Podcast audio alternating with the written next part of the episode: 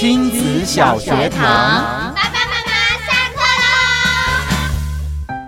欢迎爸爸妈妈又来上课了。今天为大家邀请到我们的 K 老师，K 老师好，主持人好，各位听友大家好。是 K 老师也应该是这个三 C 产品的重度使用者吧？是啊。OK，我想今天跟呃大朋友小朋友来谈到的就是，如果孩子跟你吵着要用手机，你又觉得不行的时候，你要怎么样跟孩子做面对跟沟通呢？对啊。所以，我们大人自己如果不要想要那么长时间沉迷手机，比如说主持人邀我来这边录节目，嗯，哎呀，这整个时段我就得暂时手机放一边，好好来回答问题。嗯，然后为什么我又喜欢来呢？因为我们学的这些心理学，如果可以帮助更多家长可以面对孩子，其实我们好像是一个有价值的人。嗯，那我这样的说明是要告诉我们的家长，其实。热爱手机，说穿了，其实是在里面，它有很多有趣的东西、嗯、讯息，然后在里面可以跟人互动。是，它同时满足了太多人性的需求。是，所以你想要对抗，让小孩子永远不碰手机，嗯，几乎是没有胜算。是，我们心理学还做过夸张的实验，爸爸妈妈对小孩的热爱，跟小孩子对手机的热爱。在大脑断层扫描，居然不分胜负！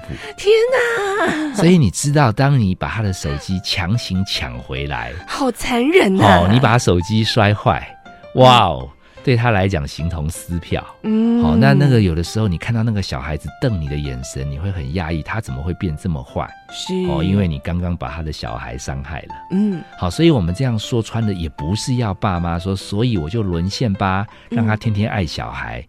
你看，连我们专家都不主张家长每天就围绕着小孩，是。因为那个会变成溺爱、纵容、没界限，甚至被小孩勒索。嗯，所以我们让小孩如果全部生活只有手机，他这一生变成很宅，甚至不能面对真实的世界，这也不是家长乐意的。是，所以如果刚刚讲的，我可以有一些时间不用手机，就一定要有人重用我。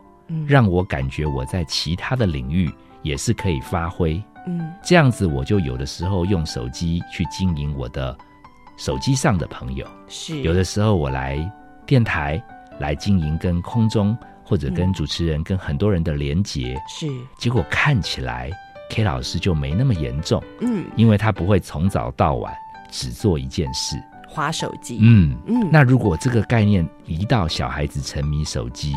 当然可以慢一点让他有手机，但是早晚会沦陷。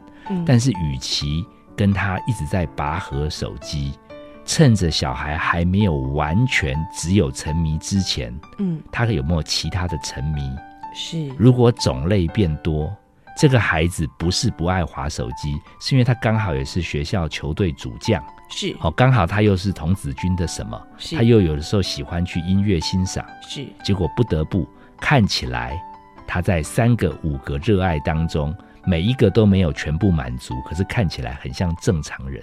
嗯哼，哎，这个是一个很大的要诀。现在的麻烦点是，很多家长常常只剩下功课跟手机二选一。哦，所以他当然不会选功课啦。那其实小孩子功课当中那么多科，那么多活动，也不会全部都不喜欢。但家长永远焦虑的是，你一直看历史。你一直不算数学、嗯、啊，你一直读英文，那你一直不做自然实验。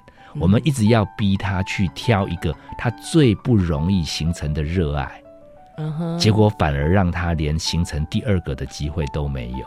是。我个人觉得，只要能种类变多，嗯，他将来开放的心态有，其实本来他就不不见得要全部的科目都那么强。嗯，那他将来如果为了当厨师，然后他热衷做菜家政课，可是如果我们的学校说英文也要低标，嗯，他肯定会为了圆厨师的梦而去他去读英文。对，那我觉得其实把管道变多，其实家长就不要去打那个死结，嗯、好像一直执着手机。是，对。但是这个增强他第二管道、第三管道，还蛮需要用到行为改变技术。其实家长可以上网打行为改变技术，有很多技巧，哦、包含奖励呀、啊、惩罚、转移呀、啊，都可以使用在这个上面。是，那可是有很多爸爸妈妈说，就是因为他某一科不强，我才要告诉他说，你这颗不。够强，你要努力呢？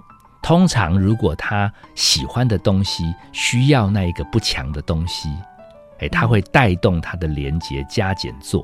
哦、那如果你一直要他去做不强的事，我比较担心是他如果真的勉强把不强变强了，那如果他是正常人，那强的一定会弱一点。嗯，结果他就变成一个平凡的人。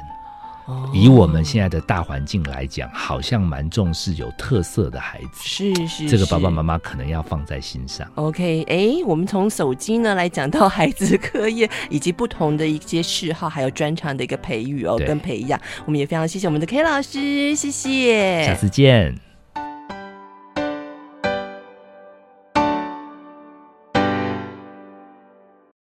留言给予我们五星好评，收听更多节目，请到教育电台官网或 Channel Plus 频道收听。